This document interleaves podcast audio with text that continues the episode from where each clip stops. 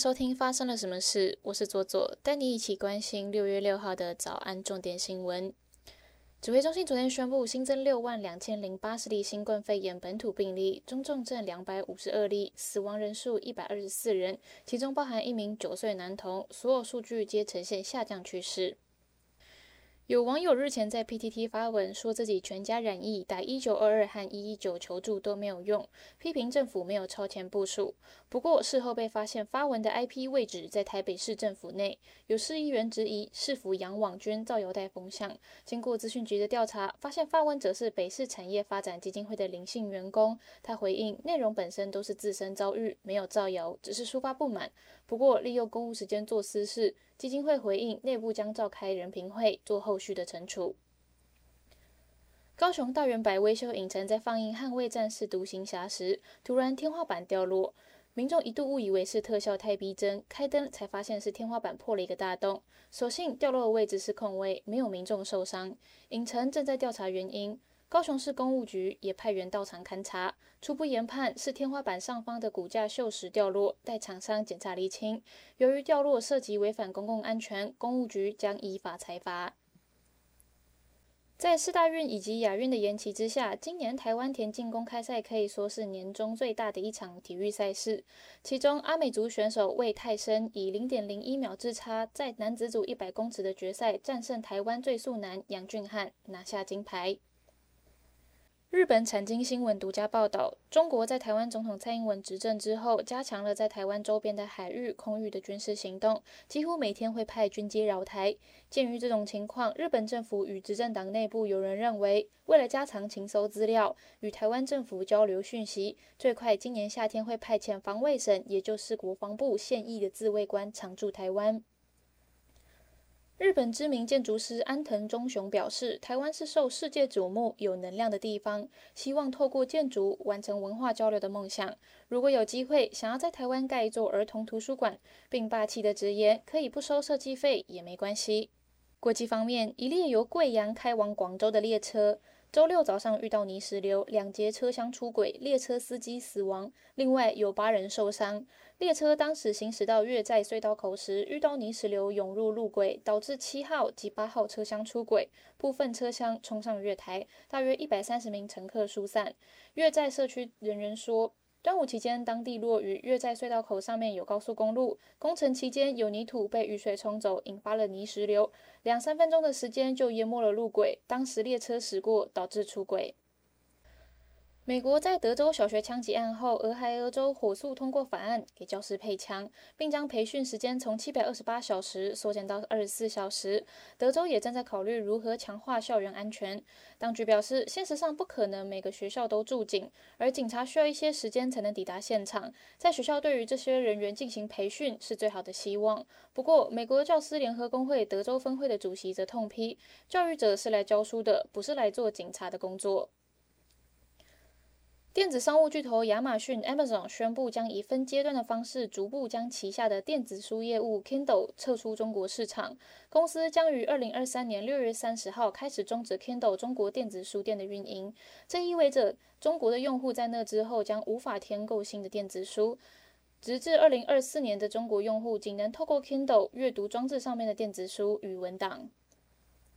在正式向联合国提出要求之后，联合国宣布土耳其在联合国注册的国名由 Turkey 变成 Turkey。土耳其总统于去年推出改名计划之后，数个国际组织都被要求修改该国的名称。土耳其称自己为 Turkey，大多数的土耳其人也认可这一名称。土耳其广播电视公司报道，之所以修改名称，是因为 Turkey 经常被跟火鸡扯上关系。在剑桥英语字典当中，Turkey 还有失败的事情或是愚蠢的人的意思。总统埃尔多安表示，Turkey 也是代表和体现土耳其民族文化和价值最好的词语。接下来，我们来聊聊今天的发生了什么事。今天要聊的主题就是这个周末一起度过的六四纪念日。今年也是香港没有办法举办任何六四纪念日的第一年，台湾成为了两岸三地唯一一个可以举办六四纪念活动的地方。那我们就一起来看看世界各国在这一天都做了哪些表态。首先，台湾方面哦，呃，总统蔡英文当天发文说，三十三年前的今天发生了六四天安门事件，而多年来始终以烛光晚会纪念六四的香港，今年首度完全没有六四纪念活动的集会申请。香港的很多所大学当中，关于民主与六四精神的雕像也莫名其妙的遭到了拔除。然后，关于六四的集体记忆，在香港正系统性的被抹灭当中。这样蛮横的手段没办法去抹去人们的记忆。当民主受到威胁，而世界的威权主义也正在扩张，我们更需要坚守民主的价值，并且和共享民主自由理念的国际伙伴坚定的互相扶持。再来，呃，美国的国务卿布林肯也发文说，六四镇压是野蛮的攻击哦。这些勇敢者的努力将不会被遗忘。我每年向那一些人权以基本自由挺身而出的人致敬，并且怀念他们。那在澳洲的呃驻港的澳总领事馆上面发也有发文说，配上一个烛光的相片，并且表示说悼念于一九八九年六月四日在天安门广场丧失性命的人们。又强调澳洲支持每个人享有言论自由、政治参与或是信仰自由的权利。那加拿大的驻港澳的领事馆也有发布香港的六四委员集会的照片，指出所有人都有责任维护人权以及自由。在呃纽西兰的驻港澳总领事馆也有贴六四的烛光相片，还有波兰的驻港领事馆。也有贴烛光的照片，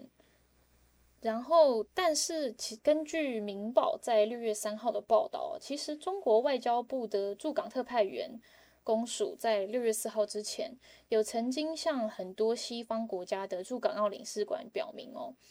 就是希望这些海外的驻港领事馆不要就六四事件表态，嗯。他这边指出，外交部说，呃，香港过去的悼念活动是由非常少数反华、对中国政府具有敌意人士举办的非法行为。那中国外交部也表示说，六四事件已经是历史。那我们再来看回中国国内哦，其实当天也发生了一个蛮有趣的事情，就是在被称为是中国带货一哥的李佳琦。在六月三号直播卖零的时候，卖那个零食的时候，他端出了一个 Oreo 饼干做成的蛋糕，但是直播就突然被中断了，然后也不提供重播或跟回看。那这个蛋糕是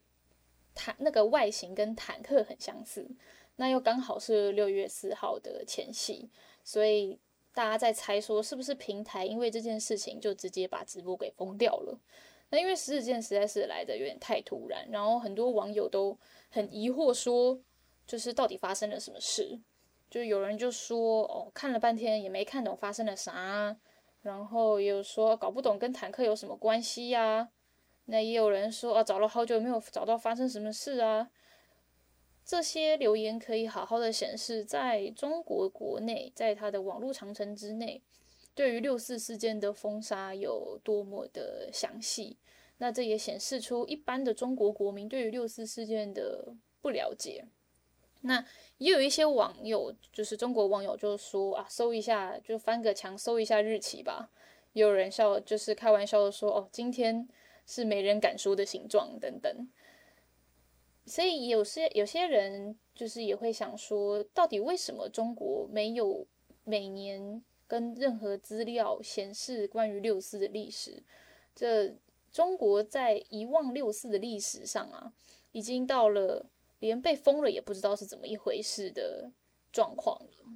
那每年的六月四日前后，有关于八九民运的话题都会被严格的查禁哦。